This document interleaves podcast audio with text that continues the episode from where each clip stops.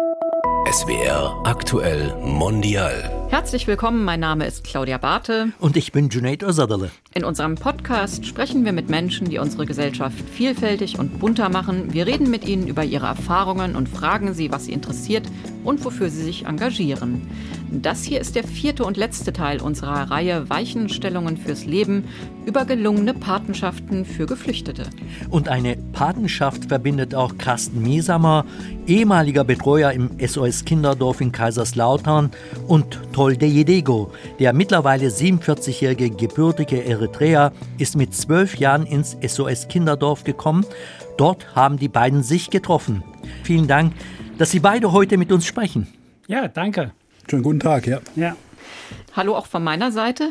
Zum Reinkommen und Kennenlernen lassen wir unsere Gäste am Anfang immer ein paar Sätze kurz ergänzen. Ich beginne jetzt einfach mal. Herr Jedego, Herr Miesamer hat mein Leben beeinflusst, weil?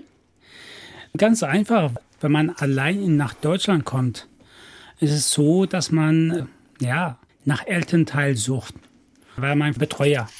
Und dieser Betreuer war für mich immer da und das fand ich halt einfach genial und deswegen besteht diese Freundschaft auch immer noch. Ja, und Herr Miesamer, was würden Sie sagen? Herr Jedego, warum hat er Ihr Leben beeinflusst? Tolde Jedego hat mein Leben beeinflusst, wie alle Menschen, die ich in meiner Berufstätigkeit begleiten darf, indem viele neue Eindrücke auch bei mir gelandet sind, die natürlich auch in der Person von Tolde bedingt sind, der offener Mensch immer war und ist und dahingehend auch einen Eindruck hinterlassen hat, der natürlich jetzt auch trägt über Jahrzehnte. Jetzt kommt die zweite Frage, zunächst an Sie, Herr Jedego. Ich schätze an Herrn Miesamer besonders, dass... Ja, ganz einfach. Es gibt ja immer diese Vorurteile. Und bei Miesamer habe ich diese Vorurteile nie irgendwie gespürt, sage ich mal so. Für mich war, wie soll ich sagen, wie Ersatzeltern. Und das ist das, wo ich immer wieder sah, Misama ist nicht nur ein Betreuer, so wie er mit den anderen Kindern umgeht oder mit mir. Es war für mich, wo ich gesagt habe, es ist einfach ein Teil von mir. Jetzt an Sie, Herr Misama. Ich schätze an Herrn Jedego besonders, dass er ein offener Mensch ist, dass er eine gewisse gute Portion Humor hat und dass er vor allem auch ganz gut mit mir und meiner Art umgehen konnte. Interessant, da kommen wir gleich noch mal näher drauf eingehen. ja, dann die dritte Frage. Herr Miesamer, als ich Herrn Jedego zum ersten Mal getroffen habe, war mein erster Eindruck? Der erste Eindruck war wieder ein junger Mensch, der aufgrund von Umständen, die er nicht zu verantworten hat, in eine Lebenssituation kam, wo ein Riesenberg an Themen zu bewältigen vor ihm stand und den man begleiten wollte. Und Herr Jedego, als Sie Herrn Miesamer zum ersten Mal getroffen haben, was war da Ihr erster Eindruck? Ja, am Anfang war schon alles komisch, sage ich mal. Aber trotz allem, da hat er mich ja, oder zumindest mal SOS Kinderdorf mit offener Arm empfangen. Und das fand ich einfach mal gut. Das ist ja nicht selbstverständlich. Ich war ein Kind, der Hilfe gebraucht hat, und habe ich diese Hilfe auch von Miesamer, auch von der andere Betreuer bekommen. Knüpfen wir doch gleich mal daran an, Herr Jedego. Sie waren damals zwölf Jahre alt. Richtig. Und können Sie sich noch an die Gefühle erinnern, die Sie hatten, als Sie ins SOS Kinderdorf nach Kaiserslautern kamen? Und da war dann alles komisch. Ich habe noch nie mein Leben Schnee gesehen. Ich habe noch nie so viel, hört sich ein bisschen blöd an, noch nie so viel weiße Menschen gesehen. Das war halt alles komisch, aber trotz allem, mit der Zeit lernt man ja auch viel. Das, was ich am Anfang gefühlt habe, das fand ich einfach genial, in jeder Hinsicht. Also Sie haben gemerkt, da sind die Türen offen für Sie. Richtig, auf jeden Fall. Und wie kam das überhaupt, dass Sie ins SOS Kinderdorf nach Kaiserslautern gekommen sind? Das war ja so, als ich klein Kind war, zumindest mal mit äh, zwei Monaten, ist ja meine Mutter mitgegangen in dieser Krieg. Und dann bin ich ja mit meiner Oma halt aufgewachsen. Irgendwann war es so, dass es halt immer schlimmer geworden ist bei uns. Und da ist dann meine Oma auf die Idee gekommen, okay, wir müssen was tun. Weil ansonsten, man weiß einfach nicht, was auf uns alles zukommt. Ja, dann sind wir dann über Kassela, das ist in Eritrea, mit äh, Kamel, sage ich mal, nach Sudan geflüchtet. Kassela, das ist eine kleine Stadt.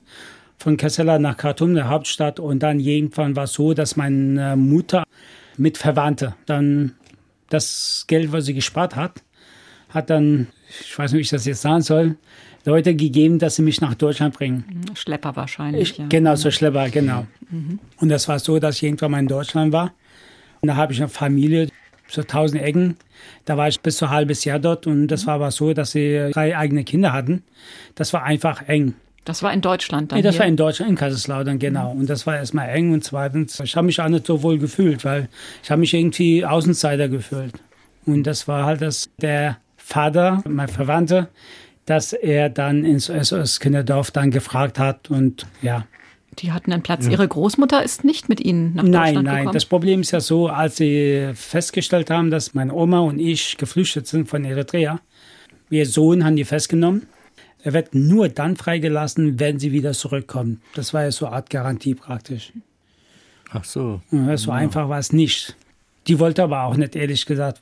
Die war ja schon über 60 Jahre, und was soll sie auch in Deutschland. Sie wollte einfach, dass ich weg bin, dass ich ein schönes Leben habe, dass ich da was erreichen kann.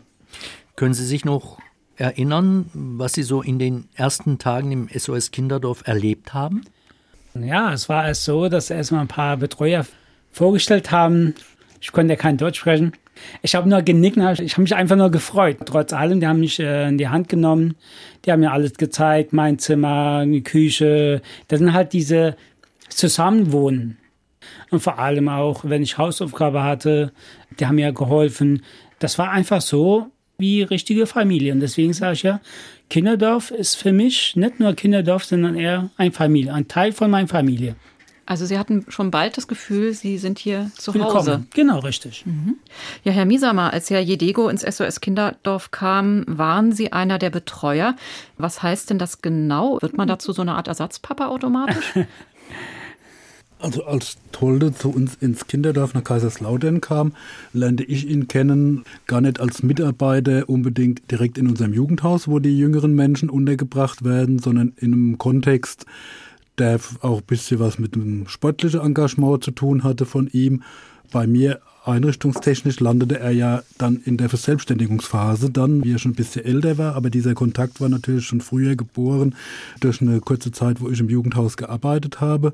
Auf die Frage einzugehen, wenn man jetzt bei Tolde die Geschichte sieht, die dahinter steht, glaube ich, war es für ihn ganz wichtig, diesen Schritt zu machen, sich relativ schnell in dieses neue System einzufügen und dann auch positiv darauf zuzugehen und sagen, ich nehme die Menschen, die jetzt neu mir Wege zeigen, an. Dass er das für sich, wie er das ja jetzt mehrmals ja schon gesagt, als Familie definiert, ist zumindest mal jetzt kann ich subjektiv nur sprechen, nicht unser Anspruch. Wir können einen Rahmen bieten und können den Rahmen so gestalten, dass Entwicklung für junge Menschen möglich ist in die verschiedensten Bereiche, sei es über Bildung, sei es aber auch Integration. Und dahingehend ist nicht der primäre Impetus unsererseits, Eltern ersetzen zu wollen. Natürlich wird es immer wieder so sein, dass junge Menschen einem auch in diese Rolle hineinsetzen um dann da auch altersgemäß natürlich entsprechend eine Versorgung zu erfahren, psychoemotional. Ich meine, Eltern kann man ja wahrscheinlich gar nicht ersetzen. Das ist ja vielleicht vom Anspruch her schon gar nicht möglich. Aber das Gefühl war einfach da. Und das ist doch genau das, was wir auch suchen, wenn man als Kind ganz allein hier in Deutschland ist. Und das war einfach für mich, wo ich gesagt habe, hey, ich fühle mich wie zu Hause. Ich bin einfach zu Hause. Herr Miesamer, wenn man als Betreuer für mehrere Kinder zuständig ist, also so stelle ich mir das vor, mhm. hat man ja nicht zu allen gleich viel Kontakt.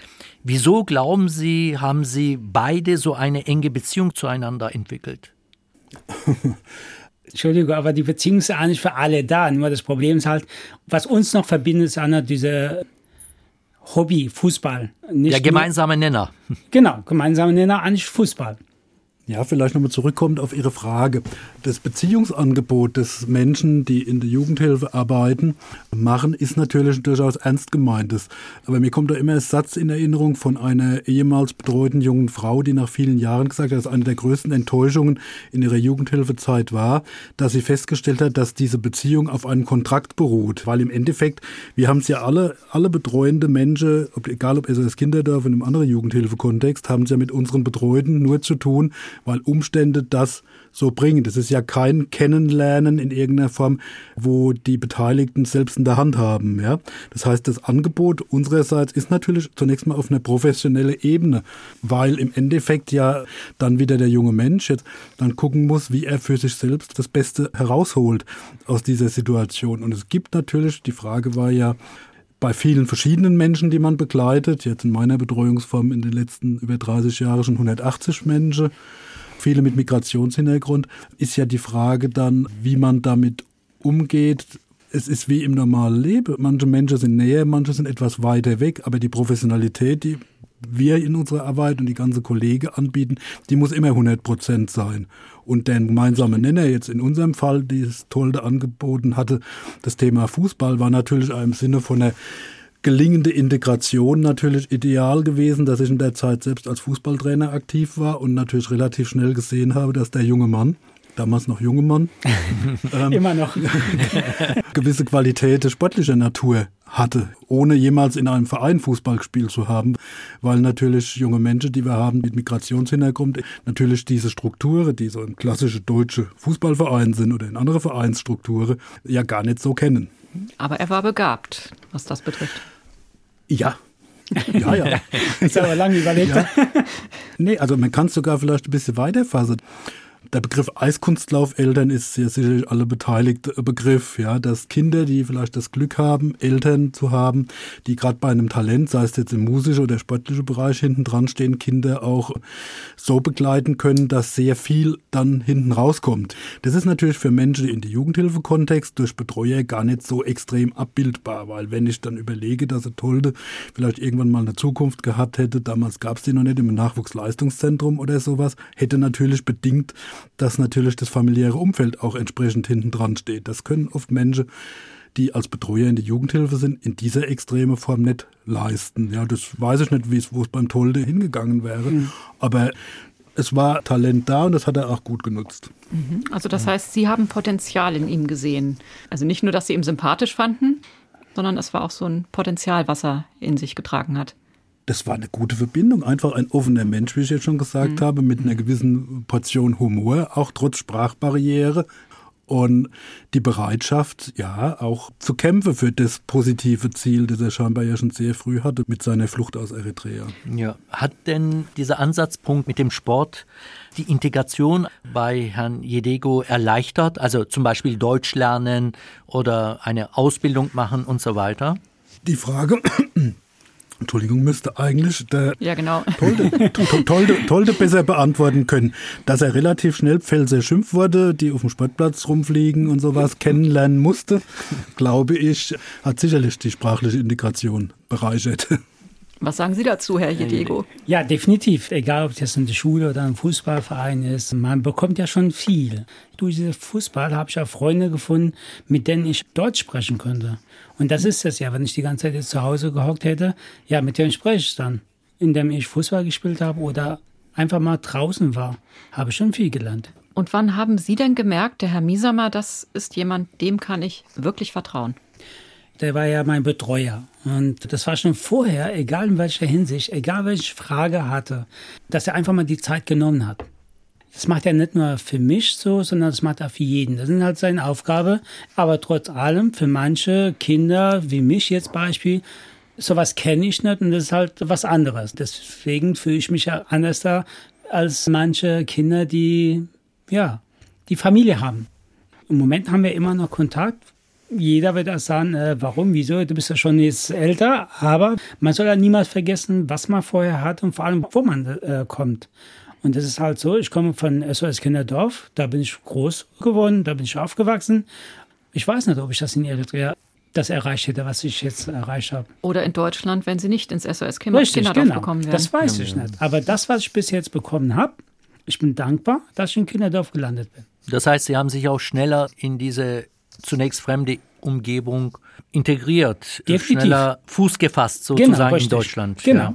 Und inzwischen haben Sie ja viel erreicht. Also Sie haben eine eigene Familie gegründet, eine Ausbildung gemacht zum Radiotechniker. Als erstes habe ich als Radio- und Fernsehtechniker Ausbildung gemacht. Aber habe ich dann für Satelliten spezialisiert. Alles, was mit Sat-Anlage zu tun hat. Da habe ich dann zwei Jahre nochmal Schulung gemacht.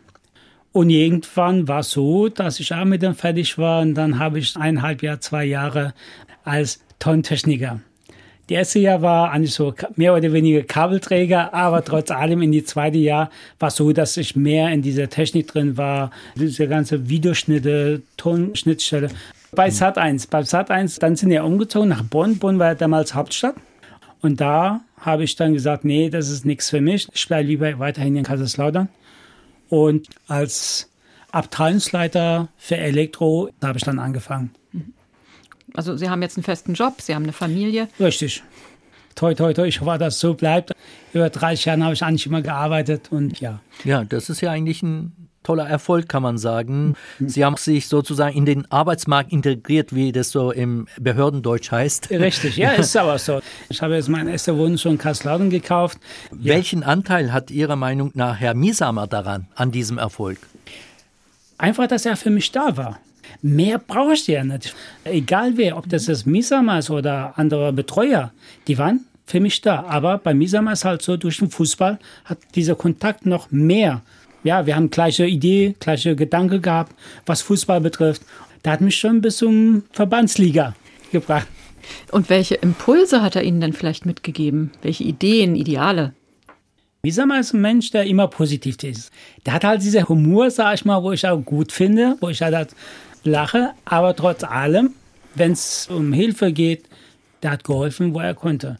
Egal, wo ich jetzt meine Ausbildung gemacht habe oder mit Behörde Probleme hatte, wo ich immer noch dankbar bin. Und Herr Miesamer, wie sehen Sie denn das? Was schreiben Sie sich auf die Fahnen? Was konnten Sie Herrn Diego mitgeben? Das hört sich jetzt alles so rosa-rot an. Ich weiß nicht, ja. Tolde, un, un, unterbrech mich mal, wenn ich jetzt irgendwo vielleicht eine Grenze überschreite, die mir nicht zusteht zu überschreiten. Nein, nein. Das, was Tolde jetzt gerade erzählt hat bezüglich seiner beruflichen Laufbahn und immer gearbeitet und so weiter und so fort, das hatte ja teilweise auch einen sehr ernsten Hintergrund.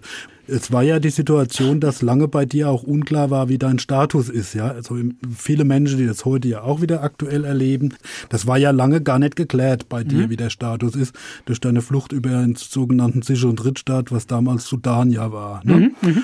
Sodass du im Endeffekt sehr schnell verstanden hast, ich kann mich noch erinnern an unser Besuch damals auf der äthiopischen Botschaft in Bonn bei dem netten Herrn, den ich nicht verstanden habe, der aber sehr wichtig wirkte und dir zu verstehen gegeben hat, dass er dir kein Identitätsdokument in irgendeiner Form zukommen lässt, ja, dass Richtig. du du bist mhm. und so weiter. Das waren schon sehr ernste und belastende Situationen, glaube ich, auch für Tolde, zu wissen, auch wenn Jugendhilfe irgendwann draus ist, ich kann mir es nicht leisten, auch wenn ich hier Ausbildung gemacht habe oder sonst was, irgendwann mal auf irgendeine staatliche Leistung zurückzugreifen.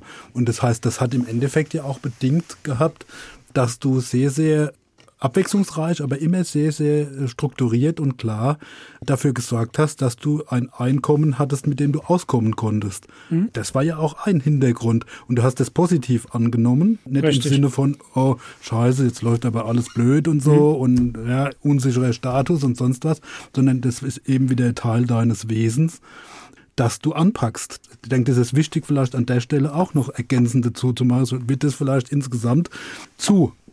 Rosa. Da gab es auch Zeiten ganz einfach, wo ganz einfach die Umstände so waren, dass man sich Gedanken machen musste um die Zukunft, wo eben geflüchtete Menschen aus Eritrea nicht per se hier einen Bleibestatus hatten. Auch wenn sie in jungen Jahren hierher gekommen sind. Ja, ist so. ja. ja. Mhm. Aber trotzdem ist es ja gut, jemanden im Hintergrund zu haben, wo man weiß, der unterstützt mich. Also Richtig. Diese Struktur kommt ja nicht von irgendwo. Mhm. Ja, das ist ja das, was ich hier gelernt habe. Von den ganzen Betreuern, das machen ja nicht nur bei mir, das machen ja bei jedem Kinder. Manche nehmen es halt auf oder manche sagen, pff, was will der überhaupt von mir? Jeder ist halt ein bisschen anders. Und für mich war wichtig, okay, ich weiß es, welchen Status ich habe, was ich machen muss, um hier zu bleiben. Wichtig ist ja vielleicht auch die Vorbildfunktion, dass man ein Vorbild hat. Richtig, genau. Diese Vorbilder immer noch sind ganze Betreuer von SOS Kinderdorf. Die haben ja wirklich ihren Job richtig gut gemacht. Deswegen fühle ich mich ja wohl. Und immer wieder, wenn ich mal vorbeigehe, ich besuche die Leute, die noch da sind. Und Sie haben Herrn Misamer immer, Herrn Jedeko, bei wichtigen Behörden gegen begleitet? Das ist ein Teil unserer Arbeit. Da geht es ja dann ab einem gewissen Alter, wenn die jungen Menschen auch dann in die Volljährigkeit übergleiten und das Thema Jugendhilfe irgendwann per se dann dem Ende entgegengeht, die Existenz abzusichern, sei es nicht nur pekuniär, dass die Versorgung sichergestellt ist, sondern auch dann das Ausländerrechtliche, was ich eben angedeutet habe. Und Wir wissen alle, wie schwer es ist, für uns selbst einen Brief einer Behörde richtig zu lesen, geschweige denn zu verstehen. Ja, dann ist das eine Erfahrung, die ich über viele, viele Berufsjahrzehnte mache, dass natürlich die Menschen, auch wenn die nicht mehr bei uns aktuell betreut sind, immer wieder uns anfragen und sagen, ich habe da Post bekommen, aber ey, verstehe ich gar nicht, was da drin steht. Und auch wir haben manchmal Probleme, als hier sozialisierte Menschen die Post einer Behörde zu verstehen. Ja, wem sagen Sie das? Ne? ja. Herr Jedego, was ist jetzt Ihr Aufenthaltsstatus? Sind Sie jetzt deutsche Staatsbürger mittlerweile? Ja, genau, das bin ich seit, oh Gott, 20, 25 Jahren. So lange schon? Ja, keine Ahnung, ich merke mir relativ schlecht Zahlen. Ich glaube, seit, seit 2002, glaube ich. Deswegen, ich denke jetzt nicht, welche Status ich habe, sondern okay, wie kann ich jetzt mein Kind und meine Familie die schützen und zu kümmern. Der deutsche Pass bietet ja auch eine gewisse Reisefreiheit. Das heißt, Sie besuchen jetzt auch Ihre Heimat, aus der Sie einst flüchten mussten. Mhm, richtig. Ich war ja jetzt Beispiel im September schon bei meiner Oma, also in Eritrea.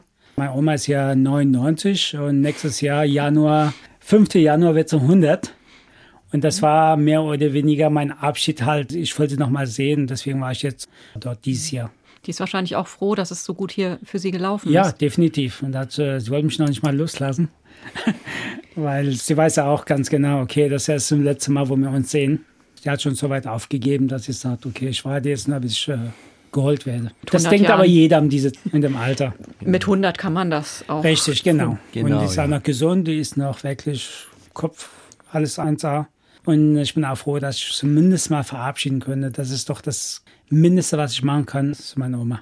Herr Jedego, Sie haben ja auch heute noch regelmäßig Kontakt zu Herrn Mieshammer. Welche Rolle spielt Herr Mieshammer heute in Ihrem Leben? Im Moment eigentlich gar nicht, sage ich mal, ja. Aber trotz allem, diese Freundschaft, sowas vergessen wir ja nicht. Ich denke mal, dass wir da immer so bleiben. Solange wir beide leben, ich denke schon, dass wir uns immer wieder mal uns ja, diese Freundschaft verbindet, sag ich mal. Klar, ich habe mit SOS Kinderdorf nichts mehr am Hut, sag ich mal. Ich bin komplett draußen. Aber trotz allem, ich bin froh, wenn ich abends mal Misamer sehen kann oder wenn ich dann besuchen kann. So. Und Herr Misamer, wie ist das für Sie? Wie ist die Beziehung zu Herrn Jediego heute? Ja, ich habe jetzt gerade hier mitgeschrieben auf einem Blatt, das vor mir liegt. Und da hat der Begriff kom komplett draußen hat mich eben angefixt. Was ganz wichtiger Teil unserer Arbeit ist, ist unsere ehemaligen Arbeit. Die ehemalige Arbeit sieht so aus, das, was Tolde vorhin für sich geschildert hat, trifft ja auch auf viele andere junge Menschen zu. Auch wenn die sich ein anderes soziales Bezugssystem aufbauen über die Jahre, ist es immer wieder so, dass ehemalige auftauchen bei uns manchmal nur für eine Tasse Kaffee zu trinken, aber es gibt immer Inhalte. Es gibt Inhalte im Sinne von, sei es eine persönliche Krise, sei es eine Entscheidung, die zu treffen ist, weil natürlich auch Menschen, die hier in Deutschland sozialisierten geboren sind, nicht diese stabile familiale Netze haben, wie vielleicht jetzt meine eigenen Kinder oder sowas, um da nachzufragen. Auch das, was sie sich aufbauen über die Zeit, ist nochmal eine andere Qualität als das, was sie vielleicht in der Zeit bei uns in der Betreuung kennenlernen. Jetzt hatten wir dieses Jahr mit unserer Einrichtung unsere große Jubiläumsfeier für die Laube gehabt. Und natürlich waren alle junge Menschen, oder jetzt nicht mehr so junge Menschen, natürlich noch über 30 Jahre, zu denen wir noch Kontakte haben. Und das ist bei 180 Betreute gut zu 40, 50 Leute, wo wir immer noch, sage ich mal, auch die Kontaktdaten haben und die auch pflegen, konnten die einladen dazu. Und da war jetzt Tolde nach längerer Zeit mal wieder dann auch aufgetaucht und hatte die Chance, auch ehemals junge Menschen zu treffen, mit denen er früher zum Beispiel sein Zimmer geteilt hat im Jugendhaus, ja, mhm. und sich zu sehen. Das ist ganz ganz spannend dann, wenn Menschen sich begegnen, die man kennengelernt hat in einem Alter, wo die 12, 13, 14 waren und jetzt als 47, 48-jährige Männer, die mitten im Leben stehen, sich über die Zeiten früher unterhalten tun. Ja? Und das Thema komplett draußen, weil ich das vorhin ja mitgeschrieben mhm. habe, mhm. ist eigentlich nicht. Das ist eine Idee, auch die SOS Kinderdorf ja trägt, weil auch dieses Betreuungs- und Beziehungsangebot auch von SOS Kinderdorf nachhaltig gelebt mhm. wird. Also er steht auf eigenen Füßen. Eigene komplett. Füße, das wollte ich eigentlich damit sagen, äh, komplett ja. draußen.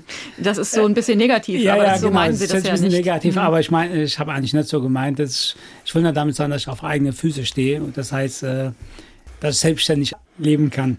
Und Herr Misamer, man hat immer wieder einen Kontakt zu den sogenannten ehemaligen ja, also das ist ganz unterschiedlich. Anlässe bei Tolda ein Anlass war natürlich, plötzlich kam irgendwann eine Einladung zu einer Hochzeit. Ja, wo man dann daran teilgenommen hat und einen schönen Tag mit Tolde und seiner Frau verbringen und der Familie verbringen durfte oder so. Das kommt immer wieder vor.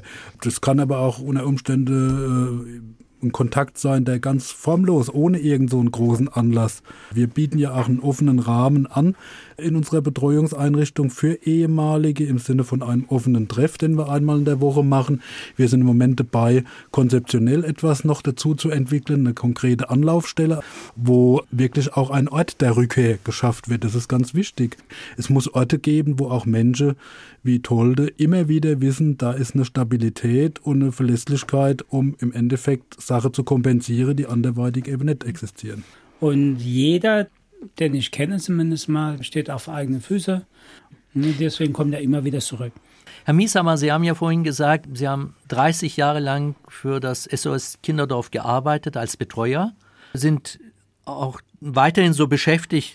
Wie ist es denn eigentlich, wenn Sie dann sehen, dass Ihre Schützlinge irgendwann mal auf eigenen Füßen stehen, mitten im Leben stehen, einiges geschafft haben? Was ist das für ein Gefühl für Sie? Also ich habe nicht nur 30 Jahre, sondern ich habe noch ein Stück des Weges vor mir in dieser Tätigkeit. Ja.